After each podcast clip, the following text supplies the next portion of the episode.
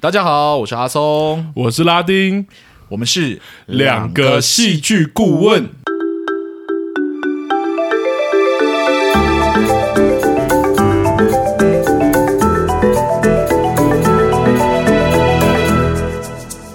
大家好，感谢大家回来收听我们的节目。嗯，提醒观众，你现在看的标题呢，就是我们即将会爆雷的影集哈，而且一开始就会雷你，所以如果你还没有看过影集的话，请三思而后行哦。呃，我们的节目呢，就是我们两个人用戏剧人的角度去分析我们看完作品之后的感觉啊，不用担心，我们虽然很主观，但我们还是会用客观的语言去掩饰自己哦。直接这样讲就对 了。 听完之后呢，如果你喜欢我们的节目啊、呃请大家一定要多多支持我们在各大的 podcast 平台上，呃，帮我们点个赞啊，或者评分一下，呃，给我们一点支持啦。对如果想要听我们分析什么样的作品啊、也欢迎到我们脸书的粉丝页上留言给我们知道。好，那我们事不宜迟，就直接进入我们今天的主题吧。 OK，今天要聊的主题呢是暌违已久的时空偶像剧《想见你》。对，本人先说，我其实真的是蛮喜欢看偶像剧的，所以我其实蛮期待录这一集的。嗯，这可能跟我的成长背景有关吧，但这个有机会再跟大家解释 一下。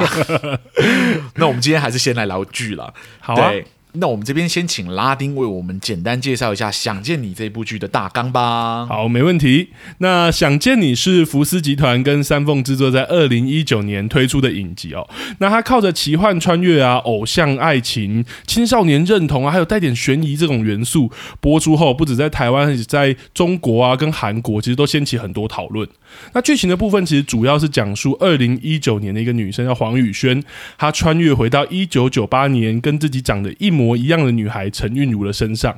那她遇到了跟自己飞机失事的男朋友王全胜长得一模一样的一个男生叫李子维哦。但其实一九九八年的李子维跟他的死党莫俊杰啊，还有陈韵如这三个人本身就在上演一出有点青少年的恋爱三角习题了。 那再加上黄宇轩穿越到陈韵如的身体的时候，哈，其实刚好就有发生陈韵如的被袭击事件。那陈韵如身体里的黄宇轩也慢慢觉得眼前的李子维跟自己时空的王全胜其实有好多相似点哦，两人渐渐产生感情。那整个影集呢，其实就是这样带领观众在诸多的议谜题下哈、一一探索，然后一起见证这出有一点点不一样、带有各各种元素的爱情故事。那阿松，既然你刚刚都已经说 你喜欢偶像剧了，对不对？ 啊，其实在这部戏里面哈，偶像剧般的爱情其实还是很大的主轴啦。那也可以说是这部是我们第一部选的跟偶像剧比较像偶像剧的一部影集。是对，我们之前很多议题嘛，或者什么。那听说你平常刚刚你就有讲你喜欢看偶像剧，那想见你好像又不是单纯的偶像剧，那你觉得这部戏的偶像剧结构它有什么特别的地方吗？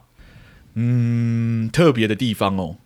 嗯，嗯、偶像剧其实大部分都还是会牵扯回到爱情了。对嗯，当然当然，那这一部剧就是《想见你》的男女主角的爱情线，其实中规中矩，蛮甜蜜的。你如果问我的话，对，那偶像剧的类型其实很多， 像随便分一下，可能就有那种霸道总裁啊，不然就是那种天才师生啊，不然就是职人爱情啊等等之类，光分类就可以分到很细，这样。对，真的很多啊、对对对，那这些分类其实也不见得就是说哦一类就是一类，它有时候也会交叉这样。那其中一种的偶像剧其实就是跟《想见你》这种类型很像哦，它就比较像是事件相处型的那种偶像剧这样。那与大多偶像剧的结构相似，这种类型的男女主角一开始对彼此啊都不会太有好感，这样嗯嗯嗯，呃，需要透过突发的事件来缓慢让男女主角的感情升温。与霸道追求型或天才师生型不太一样的是呢，这种事件或者呃这种这种偶像剧，它通常非常重视事件所引发过、引发出来的那种相处的过程。这样，哦，对对对，所以它有一个很特别的强项，嗯，相比其他其他种类的偶像剧，就是它可以发展一条不一定跟爱情有关的剧情线出来。哦，不一定跟爱情有关，是的，哦，呃，拿一个可能最近大家比较熟知的例子的话，可能就是韩剧里面的《爱的迫降》。嗯，是，对，《爱的迫降》其实就是透过女主角其不小心掉到北韩这个设定开始，然后迫使男女主角呢必须某程度上彼此配合，然后在这过程中感情慢慢的升温。嗯而这剧情的主线呢，其实就是聚焦在如何把女主送出北韩这件事情上面。哦，反而不是原本爱情那个对，两个人不要一是定要爱情谈恋爱这这样件事哦，所以他这件事情跟爱情本身连接不大，但对爱情却可以在这个剧情里面慢慢的发酵。这样哦了解，对，那霸道追求型会把焦点放在追求或求爱的过程上面，嗯，天才师生型，也就是说我是一个你需要被改造，然后我需要改造你，然后我们两个都很厉害的这哦种类型的偶像剧呢。呃，它的重点就会放在改造或改造完之后的反差上面，这样。这个蛮多的，对对对，然后这种事件相处型啊，就是我我们在讲想见你这种，就是他会把焦点放在事件上面。哦，对，所以其实每每一种种类的偶像剧焦点都不一样哦。是那因此呢，要让这种类型成功呢，事件本身其实就是一定要自己够有吸引力才可以。哦，然后想见你呢，它的事件其实对我来说就蛮有吸引力的哦。嗯，对，对是真的，它使用的是那种时空跳跃型的追凶悬疑故事，这种很特别啦，为基底，你知道？对对对，对，那主要的事件就是穿越的女主，嗯、嗯，发现自己有人要追杀自己这件事情，然后呢，呃，男主。基于拒绝女主的告白，他前面先拒绝了女女生的告白，然后觉得伤害了女主，对感到有一点点的愧疚，导致他后面的悲剧等等之类。所以呢，又某程度上希望能留在女主旁边，可以保护她的安全，这样子。嗯，那女主为了调查真相，也刚好需要像男主这样的人，就是哦，他有一台机车，哦，自己不怕被罚，这样或者没有什么约束的人的这种人的帮助，这样。所以在这个集体上面，在不断调查真凶的过程里面，男主不小心被穿越过来的女主阳光般的个性给吸引住了，嗯，然后就开始喜欢上女主，这样哦，我懂你意思，因为有一条主线原本是跟爱情没有关的，可是在对这个过程中，哦，在这个过程中，哎，慢慢的相处，慢慢的相处，开始觉得，哎呦， 我没有想过你那么正，或者我没有想过你这么有吸引力，这样是是是，所以这一点我真的必须好好夸奖一下剧组，我觉得事件选的很好，非常引人入胜。嗯，我看的过程其实也蛮舒服的。是对，而且这种手法其实有一个好处，就是它通常不会让爱情的发生感觉很刻意。哦，对，因为我们是看着男女主角在解决事件的过程中如何的相处，所以它的重点不是放在爱情身上。所以当爱情发生的时候呢，它很像是故事推进之后的某一种战利品，而不是这个故事原本设设立起来就是在追求的目标。这样比较不会有那种为了谈爱恋爱然后而要谈恋爱那种对，就大部分感偶觉像剧都可能会有，就是哦，就是男男生够帅，女生够美，所以两个人可能就会对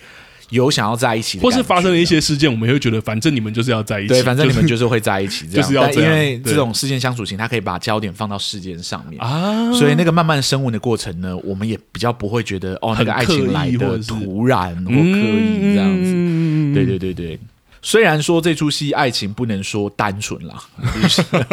就是啊我们总归说起来，你如果真的要想的话，他爱情也没有想象中的就是一个男女主角的爱情这样。不是，哦，不是，对，因为他他最终被写成四角恋嘛，那这个对对对这个是对我蛮不喜欢的地方，后面有机会再补充给大家听哦。好有有对机会一定要让你好好 讲，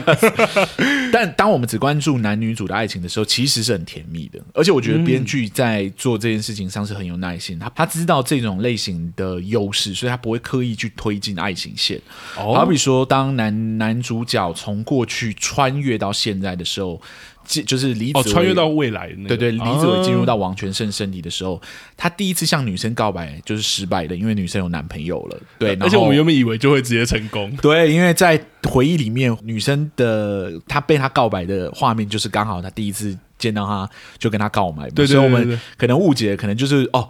他可能一告白就会成功，这样对我原本以为殊不知这样我本来想，如果他一告白就会成功，我就会打叉，因 为我们看这个女生的就是相处模式，我们知道说她其实个性很硬，这样子告白对方式确实不太适合，对好像不太可能追得到她，所以没有让她追到她这件事情，我觉得就是别有一番功夫，下了一点点功夫去调整这样子。是是是，对，然后呃，所以告白第一次失败了，然后透过，而且还不是失败之后一下子就追到，他是透过一个很长的时间的陪伴，然后一个保持很友好距离的方式，让女主角从分手之后，再从情伤走出来之后呢，才真的最终好不容易追到这个女主角黄宇轩的。真的有种好不容易的感觉。对，所以这也让我们深刻感受到说，哎，这个爱情其实多得来不易，这样。然后你在磕这对 CP 的时候，就会觉得，哎、其实很甜，很很舒服，你不会有觉有得有很腻这样。对，不会很刻意啦，不会很直接，或者很是对那既然讲到这个，我就要来夸奖这部剧第二个很聪明而且成功的手法，哦，就是嗯，我觉得他对于这个所谓的命中注定爱情的处理呢，处理的蛮好的。命中注定是对，命中注定的爱情，我不知道大家有没有发现。总之，我非常不喜欢这种东西，就是就是近年来在那个韩国的偶像剧里面呢，都很会强调说男女主角之间有一种命中注定感。这样，像《爱的迫降》，我看到后面的时候就很出戏，因为剧作家就是不断的加入两个主角很早以前就认识，并且说对对方有好感的那种设定，这样，而且还是在海外哦，还不是在韩国。哦，对，因为毕竟是，反正就是，对对对有机会大家去看一下，你就会觉得啊，怎么会忽然多出这样的支线啊，我们又华视爆雷了。 ？It doesn't matter，观众知道熟悉的就应该知道我们有这个特色。对对对对，但你知道相处型的爱情本身就是仰赖在事件上面啊。嗯，我们是因为看着男女主在互助的情况下产生好感，而不是因为他们被命运绑在一起，所以我们对对他们有好感，你懂吗？哦所以这种设定通常不是加分，至少至少对我这种观众而言啦，就是我这种嗯、有一点戏剧背景的，甚至会有点在意戏剧结构的这种，是对，因为我知道有一些观众会吃，而且有些我就跟有一些观众聊到这件事情过，然后他们就说没有啊，他们就是注定要在一起啊，等等之对，类因的。为天生一对又命中注定对概念其实还是很吸引人。但对我来说，就是在相处事件相处型这种偶像剧里面，这些设定是多余的，哦因为无论你有没有有事先见见过面，对不对？哦对他们不会改变他们在一起的事实啊，因为哦他们就是后面认识了，慢慢相处，最后才在一起的。哦，我懂你意思，因对为他们本来就是相遇的过程中发展感情的，不是因为很久以前有一个什么契机或者是什么。对，所以你就会知道说，就是你硬要加这种设定，好像在告诉你说，其实他们很早就认识，很早就对彼此有好感，其实没有意义，因为即使从零开始，他们还是有办法走到像今天这个样子。啊，对对，因为我们看的基础就是他们是从零开始嘛，我们并不知道说他有那个很小的时候就认识的这种设定，这懂样。。其实没有命中注定的这一个桥段，也不影响后续剧情的发展。对，啊而哦且像很多剧都有这个啊，像《女神降临》也是韩剧，哦或者最近之前也有稍微引起一些话题的，虽然是神经病，但没有关系，也都有这种小时候认识的那种情节。哦，都还但是都有嗯跟主线剧情没有什么关系，这样、好像说哦，他们从小认识就命中注定在一起。哇，那我命中注定应该要在一起的人 蛮多的。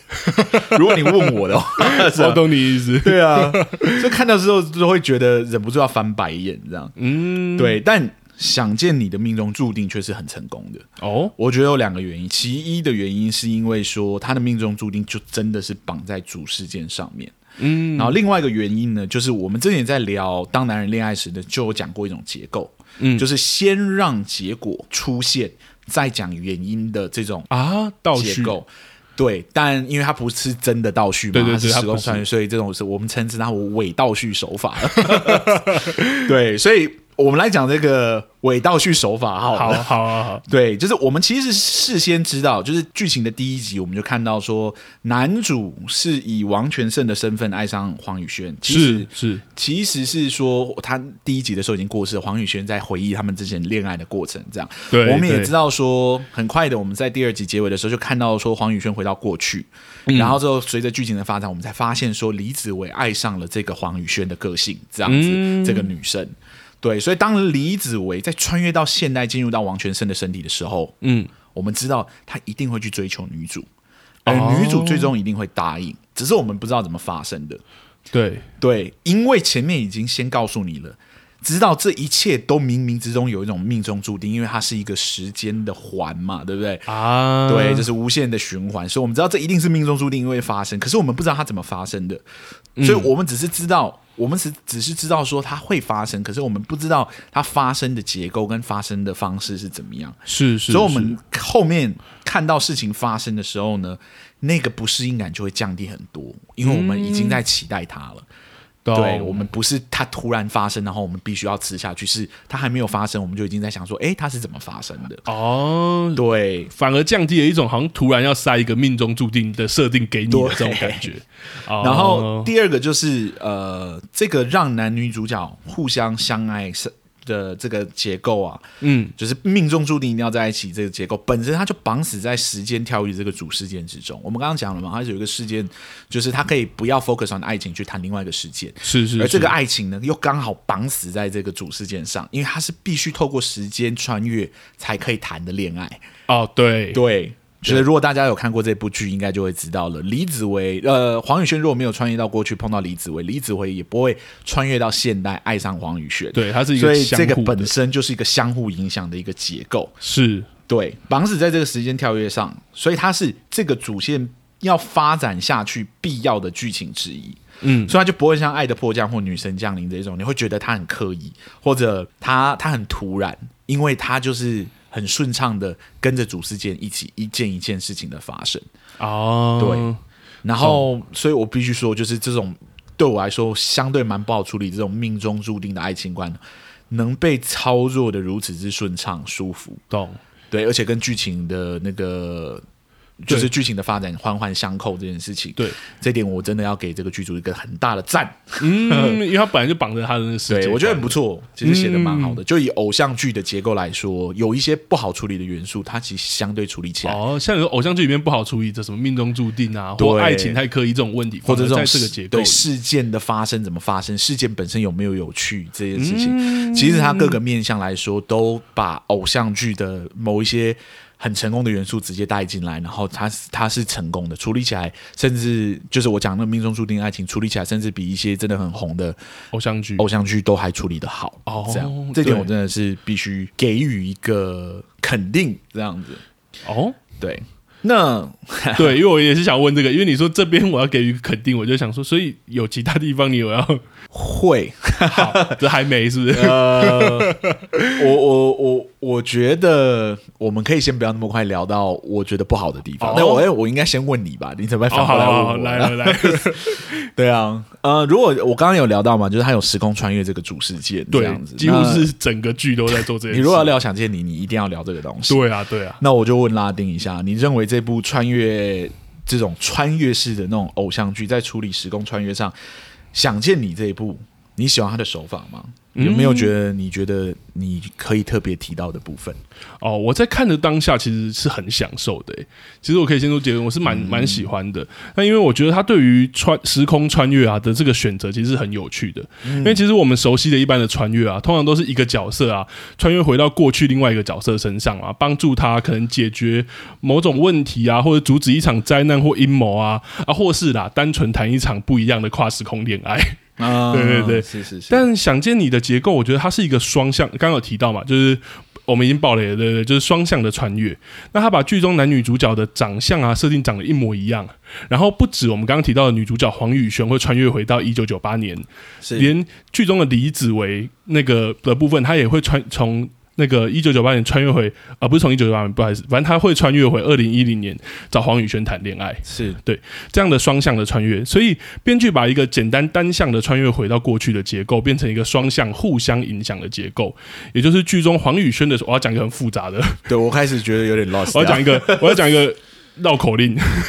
就是所以其实剧中黄宇轩的穿越，他间接影响了后来李子维的穿越，然后李子维后来的穿越也影响黄宇轩的穿越，就很像是就是我刚整刚个世讲的界嘛，是一观。个环，对，它有点像这是种那种不知道大家有没有看神话那种蛇咬自己尾巴的那一种。感觉的那一种结。构。啊对对，那这样的这样的有趣的地方是，它其实让你其实看的时候啊，会没办法很快就用一个以往看待穿越剧的方式去理解这部戏。也就是可能以前的穿越剧最大的谜题，可能就是呃，可能男女主角为什么要穿越啊，或者是哦，他们穿越的时候要阻止当时时空发生了什么事啊，这样而已。但看这部戏的时候，其实你我不知道阿松的感觉，其实我在看的时候啊，疑点超级多。疑点吗？什么样的对，就疑是点？呃，剧中铺给我的悬疑的点，这件事超级多。例如说，从陈韵如跟黄宇轩，还有王全胜跟李子维长得一模一样这件事，你就可以有非常多疑问了。对，到这样的穿越的规则啊，还有一九九八年，例如说刚其实阿松那边可能好像没有提到，就是一九九八年的那个凶杀案，是有稍微提到，对对对，一九九八年那个凶杀案是怎么发生的，甚至因为这个穿越是双向的，所以其实，在剧中后面我们可以看到，一九九八年的凶杀凶杀案，甚至会影响到二零一九年还活着的角色的一些安危，嗯，是因为那个时候的事情发生，这个双向的部分，所以这里我要佩服一下，我要也要称赞一下编剧，我们给这部剧这么正评，是不是？ 没有没有没有。这么高的评价是不是？ 我们不是说了吗？我们后后面会有一些那个 吗？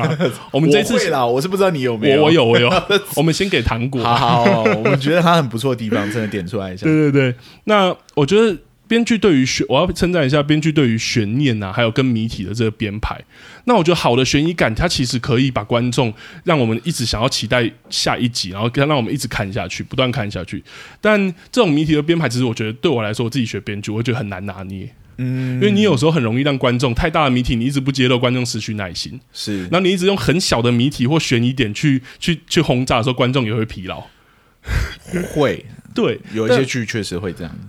但因为我觉得这出戏有趣的地方，它是一个像刚刚提过双向穿越、双向影响，一种蛇咬着自己尾巴的结构，所以它几乎它几乎整体的可是这个蛇咬谜题着自己尾巴的结构，它也不是一次让我们看到是蛇咬自己尾巴的结是构，对，就是因为所以你没有它办就是法慢慢像拼图拼拼拼拼一圈起来的时候，你才发现是哦，它是咬回自己的尾巴。这样，对，所以你没有办法知道从单一个点我就知道这个事情怎么发生。是反正我觉得我很佩服编剧的是，我几乎每一集每两集就有一个谜题，然后这个谜题可能每一集每两集会被解决的同时，就马哎上发现一个新的谜题。懂，因为像跟阿松讲，我们最后才发现，原来他是蛇咬自己尾它巴，是一个环这样子。对啊，对啊，所以我简单举例，因为我们也没有要巨细迷把这部戏讲 完，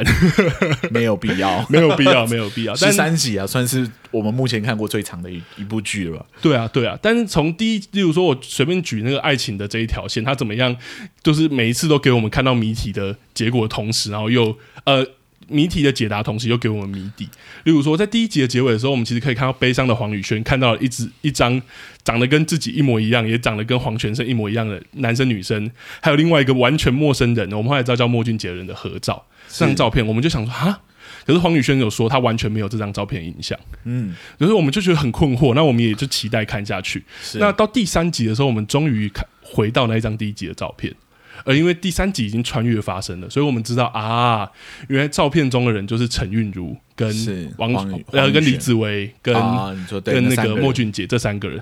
但问题完全没有被解决，因为有出现新的谜题，就是黄宇轩为什么会穿越，还有他们长一模一样的人，这个李这个李子维跟王全生到底是不是同一个人？是类似这样，所以直到看到最后十十二十三集，整个戏好应像该要进入说他谜题的中间时候就有讲说，他觉得不可能是同一个人，时代不同嘛。对可是他在翻他自己的日记的时候，又翻到说他就叫他就是王全胜，没错，所以所以就会有一种啊什么意思？没错这样没错，因为当我们得到一个解答嘛，像刚刚阿松说的，我们得到一个解答是他不是李子，他不是王全胜，他就是李子维。可是，是在我们后面看的时候，又给我们一个谜底说他真的不是吗？对，我觉得编剧很会吊人胃口的这点在这边，还会一直让我觉得整体我没有看完之前，我都不知道到底长什么样子。懂对，甚至他到最后结尾，其实已经都让我们知道，其实，在中间的时候，让我们知道这个双向穿越的结构了。但因为我们没有看到事情的谜题，所以到十二十三集的时候，其实我们都还是处在一个高度的悬念，是想要知道这个凶杀案到底怎么发生，是以及凶手到底是谁这样的问题。对，那所以对我来说，我觉得有趣的地方是，呃，整部戏没有一刻我是觉得疑惑是完全被解决的，甚至每当疑惑被解决的时候，我都会有更多疑惑，期待下一集。那我觉得这部戏对我对于时空穿越的选择啊，还有编排啊，用这样方式吊起观众的好奇心，其实在我看的当下，我会觉得非常享受。嗯，对，这是我觉得我很喜欢的地方。这其实也是我很喜欢的地方。嗯，对我必须说，他他在时空穿越之后的那那一整段剧情，其实真的蛮引人入胜的。真的对，而且可爱情也是谈的非常好，在这之间就是对对对，有而且讲回可爱是因情为的话因为他又有一直有我，反正我在讲悬念的部分，就是可是他又一直有悬念，所以我在看爱情的同时，我也会往那个悬念去想。对，所以我就真的其实是每一次点开下一集都是已经很晚了，对， 但是想说不行，我好想知道为什 么。这样就其实算是蛮不错的，就是连续剧啊。对啊就是如对啊果对啊每一集结尾都会让你想往下一集看的话，是是对是，所以这是我喜欢这部影集的地方。对，就是它这个时空跳跃手法特别之处，对我来说，时空穿越其实不算是新颖的题材、它算是可以处理非常非常多面向的题材。嗯，那我不问你一个问题啊，你认为在这个主题上，就是时间穿越的主题上，你觉得它有没有什么元素是使用的让你印象很深刻，或者说你觉得诶使用起来没有特别好的地方，或觉得有点可惜的地方，也都可以看你，你比较哦好啊想好啊说哪一个？我觉得印象深刻的部分，我其实刚刚已经提过了啦。是对啊，我觉得那个双向穿越那个结构是真的没话说。嗯对，但针对时空穿越这件事啊，其实我觉得是有，我觉得其实很可惜的地方的。哦 OK，我们终于要聊到这个了，是不 是？对啊，对啊，因为我们一般啊有讲讲到时空穿越剧啊，或者我们看的时空穿越剧，主角穿越回到过去啊，哪怕是很近，只有一二十年这种时空，是那那个时空的流行用语、生活习惯，其实都不同啊，这一定的会嘛不一样。对啊，就是对我们跟我们二十年前的那个用语就已经很不一样了但。其实，呃，有一些穿越剧穿越非常久的时候，他会会选择不不不去处理。对对对对，这是我们我们会提到，但其实甚至是像刚刚讲的那个不同，其实不止我们说语言流行用语，是连穿越到那个人的身体的条件、身形啊、个性嗯的不同，其实角色其实是对于这样的东西会有适适应的问题的，适应不良啊，或是一时更改不过来这样的部分的。你就那看穿回去到那个人的身体里面，可能会发现说，他很多的生活习惯、生活作息其实跟你原本的不太一样。这样对对对，但我可以是我可以先回应阿童刚刚说，对我跳出来说，确实我同意，不是所有穿越剧都会处理这个适应不良，对啊，因为像其实很多像甚你至就我穿越们到清朝，你要怎么办？ 而且他甚至穿越到清朝，其实沟通都很顺畅。对，就没 对，有所以刺激我觉得要看的事情是这部戏有没有要处理这一部分。对对，可是有趣的地方就是，我觉得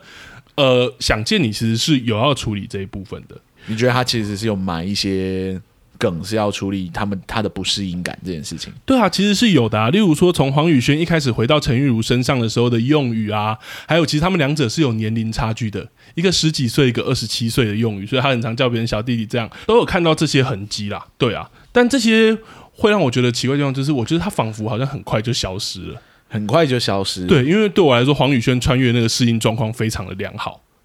就是一穿过来就非常好，这样对，其实偶尔才会有，例如我们刚刚讲的，他可能叫李子维啊，他们小朋友这件事情，才会让我回想起来说，哦，原来他是穿越的、欸。啊。但其他时刻，例如说他跟别人的互动也好，其实几乎都没有这个问题。只有在这部戏一开始处理穿越的时候，稍微提到这件事，但后来几乎就都没有了。懂，两个时空的差别差距，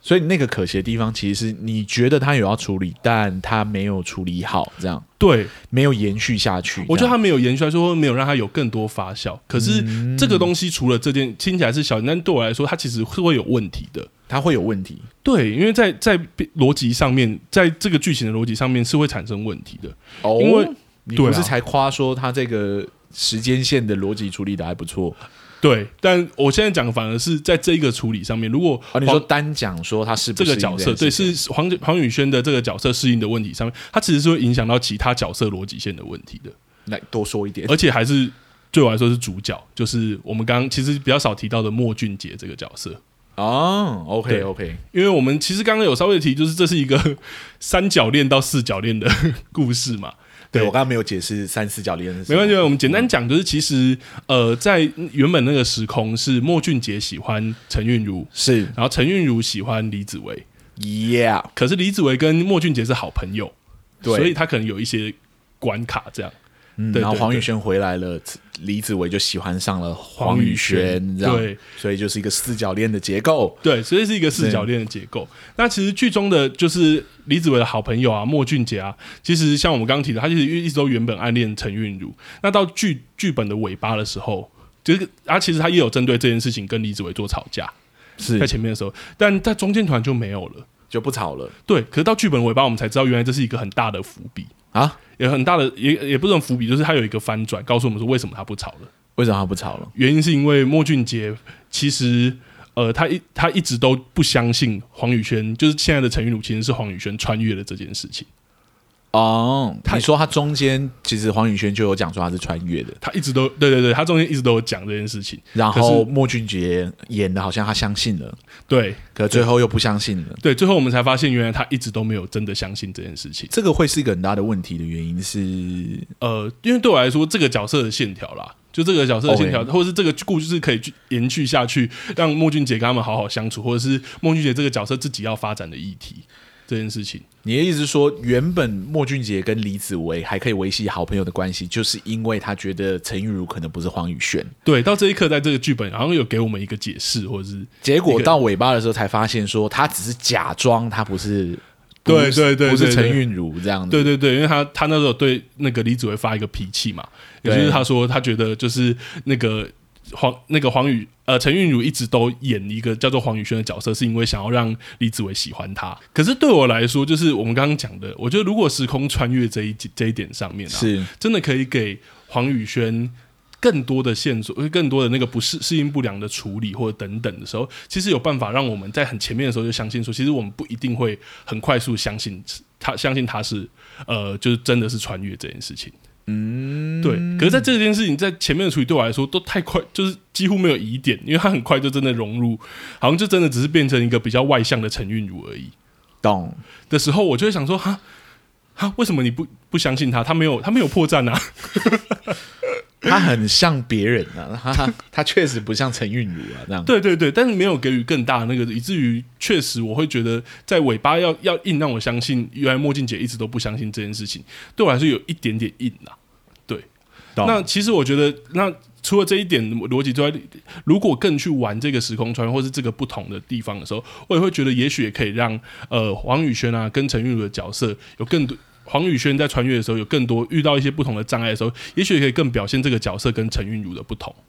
对，因为嗯目前我们看到的这个穿越的结果，就真的只是一个比较外向，一个比较害羞这样的结果而已。对，所以我觉得这个时空穿越，它有要处理那个适应不良，或者是穿越了这一个本身的那个，但对我来说，好像就是更改个性这件事情。但我也知道，是因为编剧有想要处理，也许像青少年认同这样的问题。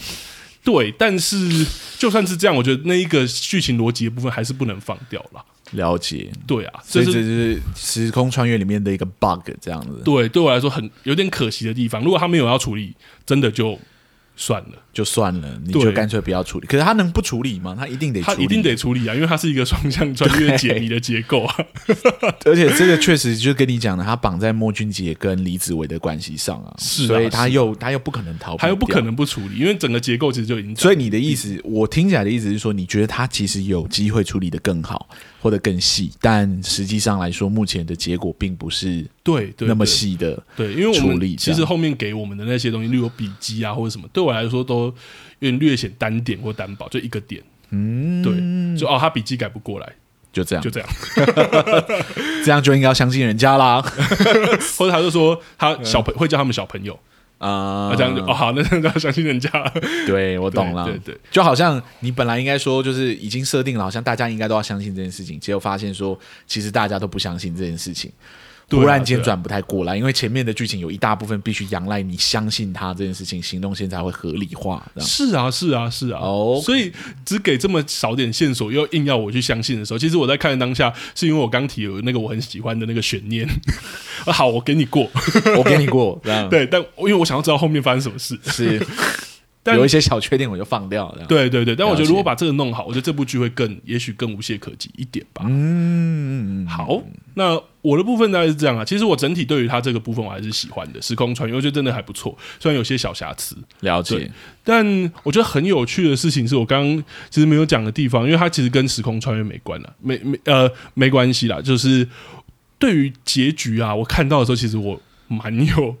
蛮惊讶的。其实，是，因为它其实我们刚刚讲，它是一个凶杀案嘛对，的铺，就是其实一九九一九九八年的陈韵如，在一九九九年的小年夜是会死的。是而其实整个戏有一个主轴是要解决这个问题， ，Yep，对，那所以可能就会有凶手或什么，但其实谜底的揭露，我我觉得有点蛮特别的啦。 那我不 知道阿松对于这样的，就很烂呢、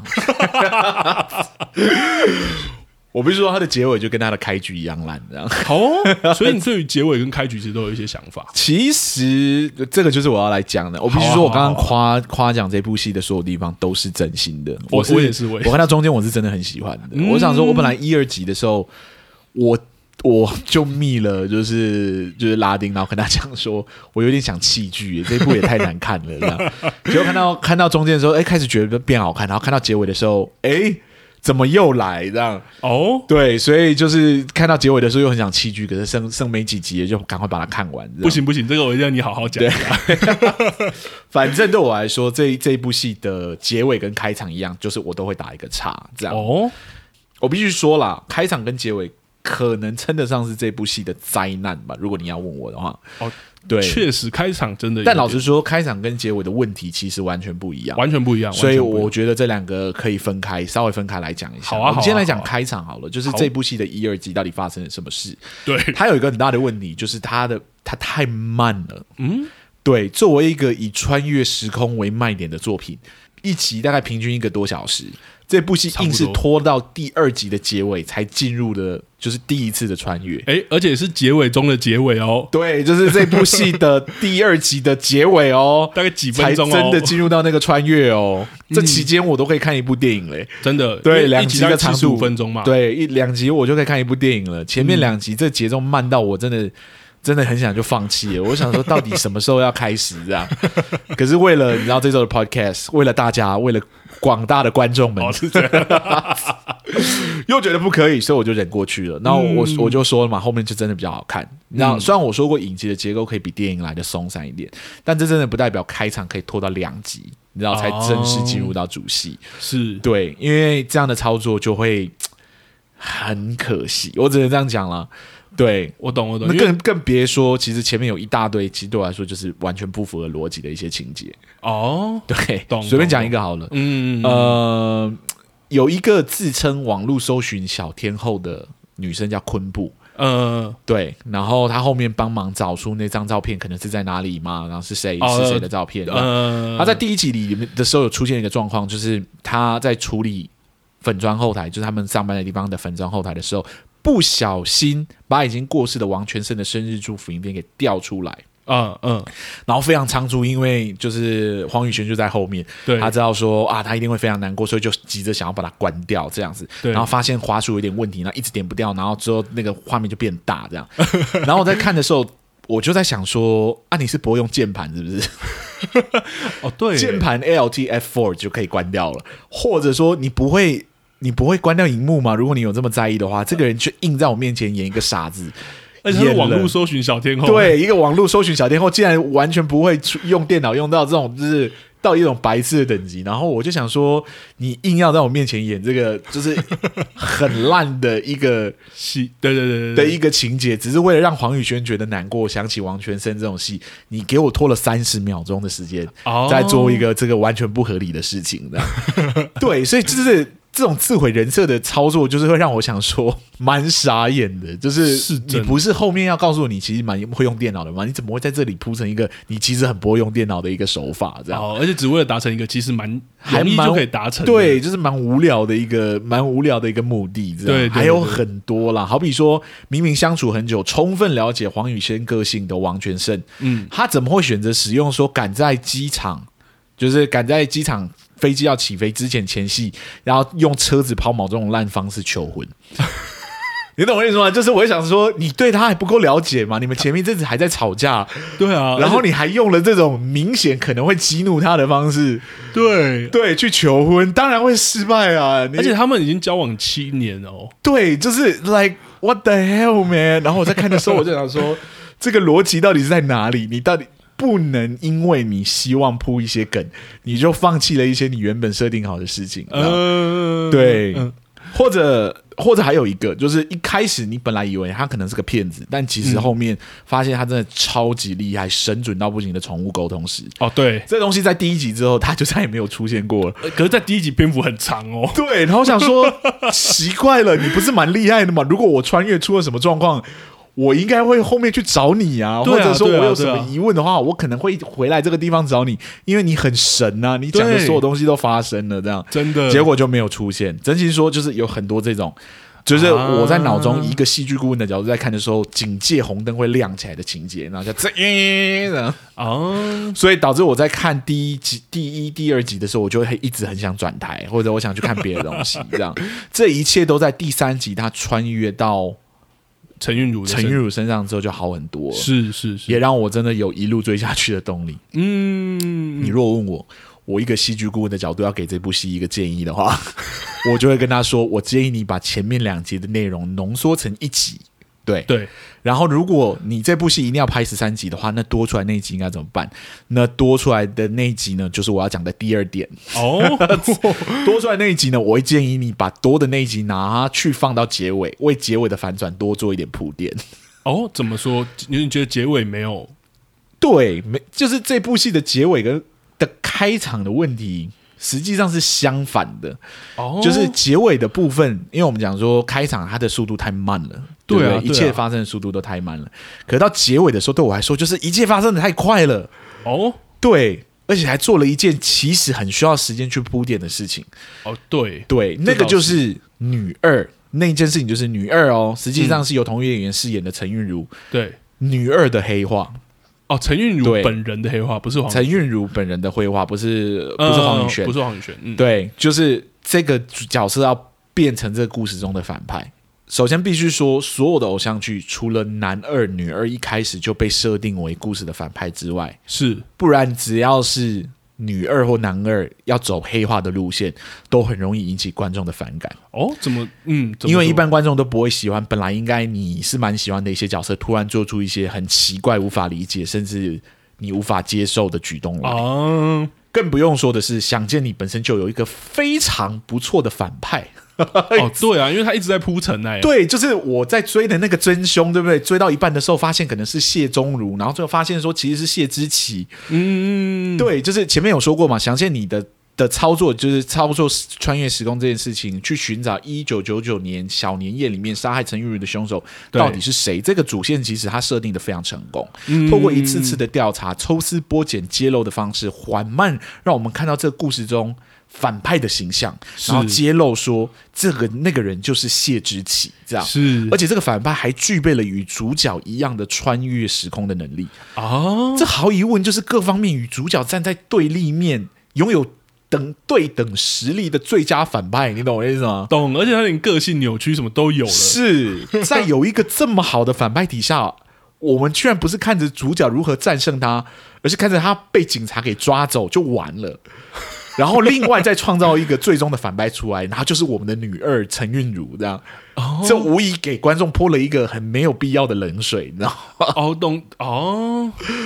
虽然说这个这一出剧的反转，就是很喜欢反转这件事情是他一大卖点了，对对，但我觉得到最。对最后一个都还在反转的时候，那显然就是反转反到翻车了，这样。或是像你说，可能铺垫不够嘛？嗯，因为因为嗯，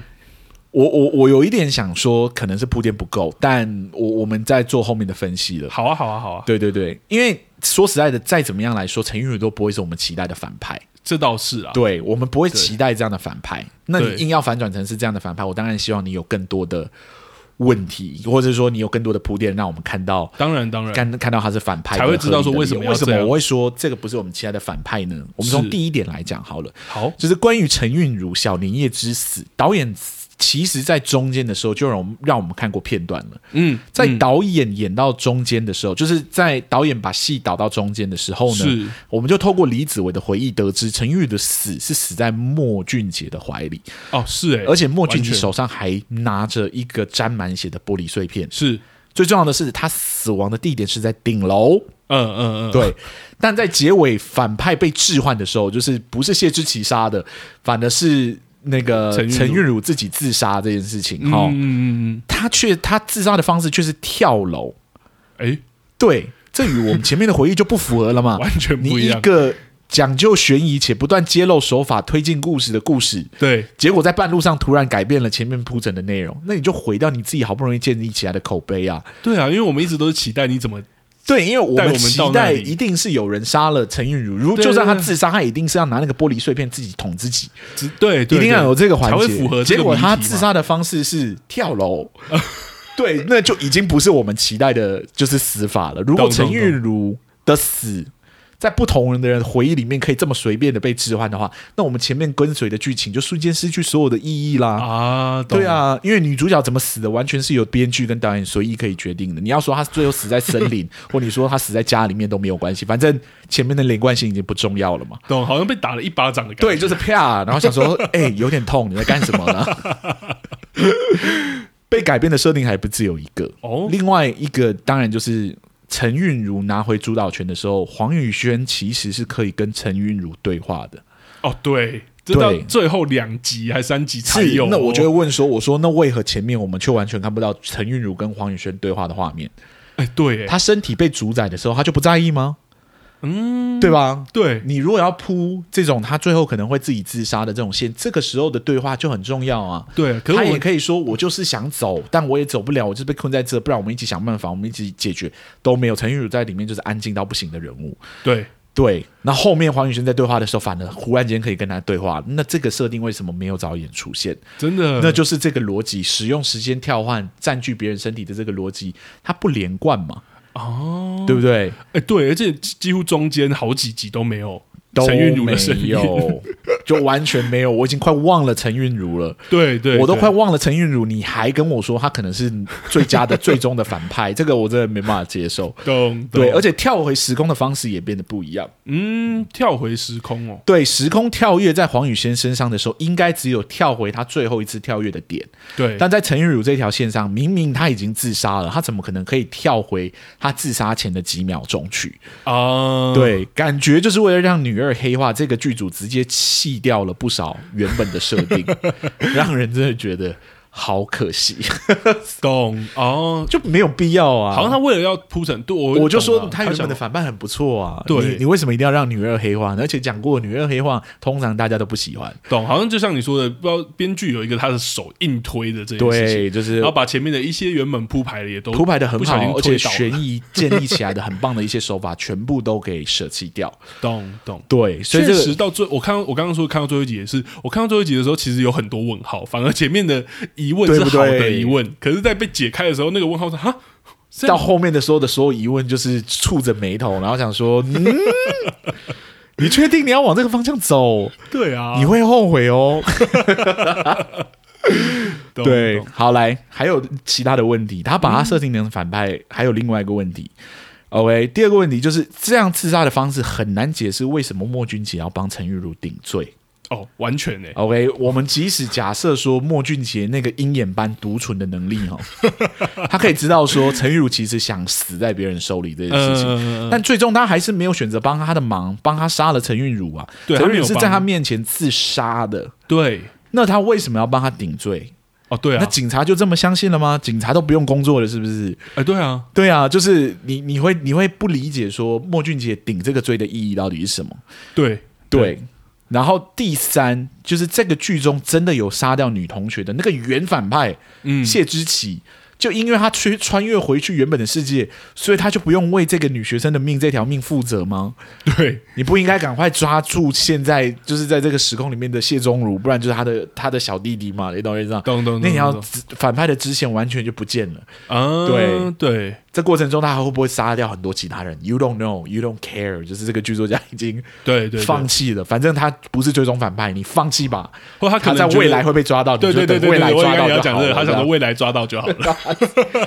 你你未来被抓到，他很危险呢、就是他他是有中间杀人的、对啊，对啊，就是你怎么会就这样放过这个反派？然后而且你在这剧中，他唯一有杀人，而且还是有时候还是真的很小的事情，而且很就恐真的很恐怖的，怖的，就是他的那个恐怖恐怖氛围是有被营造起来。他是杀那个是女是学生，隔一天早上的时候，还有他真的在杀她的过程中，对啊，对啊，都有拍给我们看。你还跟我说他不是反派，你还要给我来一个反 转，你这不是在搞我，你不是在搞观众，你在搞谁？ 你就是在搞自己，搞到我自己懂你翻意思车的。就对啊，所以真的有点结局有点翻车 了。对啊，好，来、第四点，还有哦，但是这也是对我来说最重要的一点，就是陈韵如原本这个就有点孤僻的人，何时产生如此强烈希望被别人永远记住的欲望来？哦，原故事其实没有解释这件事情、欸，就对跟就像我们讲，它铺陈上并没有解释这个这个陈韵如这过程中她的心理状态到底是什没么？没办法，因为我们的中间都完全没有机会可 以哎认识这个人，我们只能从别人的语言我们从黄宇轩的角度去看嘛，嗯就我们从黄宇轩的角度可以去看，就是这个原故事中，陈韵如其实没有真的被排挤啊，对没有人刻意的孤立或针对他。相反的，在黄宇轩进入到他的身体之后，他几乎是没有任何困难的就融入各式各样的群体。啊，有啦，有一开始好像有人有给他一些闲言闲语，可是闲言闲语也不是在他面前直接讲的啊、对，也不是霸凌等级那种感觉，对，就不是说我在面前 怎么样啊讲说怎么你样啊的你妈妈妈怎是样怎么样样啊，嗯对。然后丢他东西啊，我什么没有啊？对，而且在后面的时候，他根本还没有真的融入那个状况的时候，就有人来找他参加篮球队。篮球队那个是别人主动去找他，也不是他自己要进完，不是要哦，进不的，是完全不是，所以他其对实排解的状，况对没有很严重啊。对对对对，对，就是他甚至你要说有没有被排挤，我都还要画一个问号、哦。对，而且他真的被排挤开始是什么时候？是因为他开始变成黄宇轩之后，开始跟李子维他们走得非常近，开始招人嫉妒之后，啊才开始出现一堆你知道吗？想要欺迷妹负他的人。对，嗯，嗯嗯前面几乎没有任何一个时刻透露陈韵如其实有想接近大众的欲望，啊，而大众也没有明显的不给他或排挤了他。哦，他好像对，就是对啊我对这更角不色用的说认识好像就比较内向了，是啊。嗯更更不用说，如果他真的就算有被排挤好了，嗯，陈韵如也不是真的孤独啊，因为有莫俊杰这个角色 啊。黄宇轩还没有回来之前，莫俊杰就把他当成最好的朋友啊。而且我记得莫俊杰也是有跟他那个告白对，的他啊、是主动接近，后面还有告白，对、而啊，且明确表示爱意的人。嗯对，嗯就是主动接近他又表示爱意给他的人。对，对，但他好像没有因此感到比较开心或快乐啊。嗯，你以此推论，陈韵如本来就是一个偏好自己生活的人吧？哦，对他一直有在做这个，对，对于这样的人，剧组显然站在有一点批判的角度， 或者甚至说有一点同情的角度在看这一群人，然后。我觉得这有一是，点我觉得这是不好的，你知道，有一些人就是喜欢自己朋友圈小一点，这没有什么问题。是啊是啊是啊，对，当然，如果这这一切铺垫的再好一点，在前面的时候，我们就能看到明显的一些痕迹，啊，好比说有被排挤，或者他真的很渴望可以进入到某一个小圈里面，但是他进不去，都有一个嗯小小的暗示，不断的将剧情往前推进的话，懂我觉得就不至于到让我最后看的时候会觉得那么不适那么不适应。懂，因为前对面的铺陈确实只会让真的只会看的时候只会让我觉得陈韵如是一个内向孤僻的人，对不会觉得他其实可能甚至有后面有点忧郁倾向或是什么的状 我况。我觉得看到尾巴的时候，我就觉得你你好像剧组好像就是你在刻意骗我，或好像刻意在误导我，你知道吗？ 这么说？就是我不知道啊，就是你会觉得我我就是要让你以为是谢之琪啊，然后我最后会给你一个反转，说其实是女二黑化这样。啊，我懂意思，因为对铺垫不够，确实会有这种感觉。那干嘛啊、如果你真的要让女二黑化的话，你前面就要做足够的铺垫啊，这样子在看的时候才不会出现非常的不适应。对对对对，以目前的结果来说，我真的必须说，我觉得是可惜的。但啊，总归而言啦，台湾偶像剧能有这样的作品，我其实还算开心，哦，因为在看的大部分的时候，我都还是享受哦，的。当然我也是，我真对，的所以我其实前面未来还是会期待哎台湾有类似的偶像剧的作品，嗯也不一定是时空跳 跃啦，就是就是有创意的这种事件性的那种当然爱情当故然事。其实这一部在中间真的是很甜，而且很好看，而且那个悬念的时候，我也都一直很跟随。对呀、对啊我真的觉得这个女二最后黑化这个设定，真的是不知道从哪里来的。我其实觉得他，因为后来有看一些访谈或者是一些评论，其实有在说是因为剧组有想要带，编剧本身就有很想要带入青少年认同这样的主题啦。我对建议，如果你想要带这样的主题，在一开始在描写陈韵如的时候，就应该多做琢磨，因为懂我们在看到陈韵如前面的状况的大大部分都是用黄宇轩的角度下去看，是是是，对，那那其实很不够。对，加上陈韵如被刻画出来的青少年的主题，它的主题并不是什么真实的议题啊。对， 如果你在跟我说内向的人就是会有忧郁的倾向，那我会跟你说没有哎，。这个很有问题，这个对，就是你不能做这样的前 提。对这个完全违反辅导原理最基本的原 则啊！不好意思，我那个辅导员的那个 灵魂上升，这样。但我是说，就是如果稍微对教育有一点底子，你稍微有知道辅导原理这个东西的话，你就会知道这个完全是不不对，就是你不能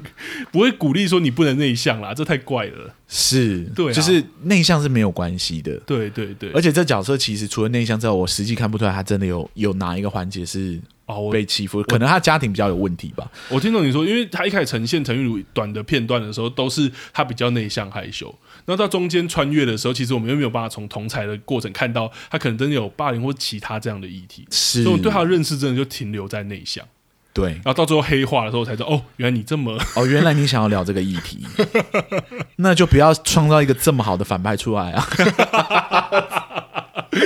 懂对，不要有泄之。起啊，不然就是你早一点让陈玉茹开始对话啊，时不时的有他在场跟他不在场的时候啊，嗯搞不好有一中间一部分的时候，就是陈玉茹帮黄宇轩先过一段日子，黄宇轩跳到那个时刻是不一样的时刻，我懂，懂对，这些都会让我们在加强就是对于陈玉茹的这个角色的想 象。是真的，因为真的真的中间大概八集左右都很没有韵如的片 段，没有啊，没有他的消息。啊我以为他就是一个被忘记的人物、而已对，因为剧中其实王全胜就偏向这样。对，王全这胜王也全胜是，其实有提到他的同志议题，但是他其实很快就让我们知道说，其实剧组只是在这边去做一个对对对，提到而已，他后面没有要处理这个部分。是对黄全胜没有黑化，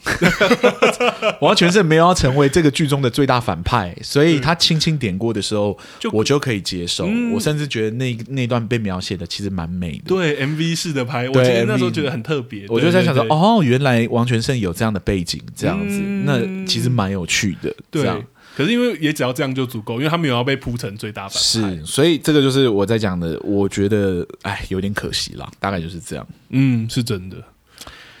好啦，其实我蛮开心能聊到偶像剧的，你有一直在，你有一直在酝酿，是不不 是？是因为前面几几部看的真的都蛮严肃的啊，偶像剧真的是对某些人来说是某种养分吧，我觉得应该或者是被说，其滋实润了一下其。实很多人的启蒙的电视剧都是偶像剧吧？对啊，因为它是很大众爱情啊，对就啊哎是爱情是一个很大的原型啊。他纯其实粹陪我走过很大一段童年。 我家有两个姐姐嗯啦，所以他们都很都呃有爱看偶像剧吗？有一个有一个时期他们很爱看偶像剧，对对对，然后我妈对也很爱看，所以我有陪他们看。这有样我哎、我真的印象深刻，我以前那种周末首播偶像剧，然后明天还要上学，我都会跟我爸，而且是我爸哦，是你然后爸？对我爸，然后从十点看到十一点，被他赶去睡睡 觉。对啊，其实大家对爱情都都有一定程度的向往吧。对，我觉得在刚好讲哪到一这年个结构，而且这一可是这一出也有点特别啦，它有一些其他的结构。对，因为我一开始看的时候，我还真的没有想到说，因为这样的偶像剧在国外其实已经在韩国啦，在日本其实都不会不常见了，很多， 很多这样。但是台湾拍起来能有这个水准，我其实觉得是还不错的。嗯，对，只是说那个开头跟结尾啊，建议哦。找个戏剧顾 问啦，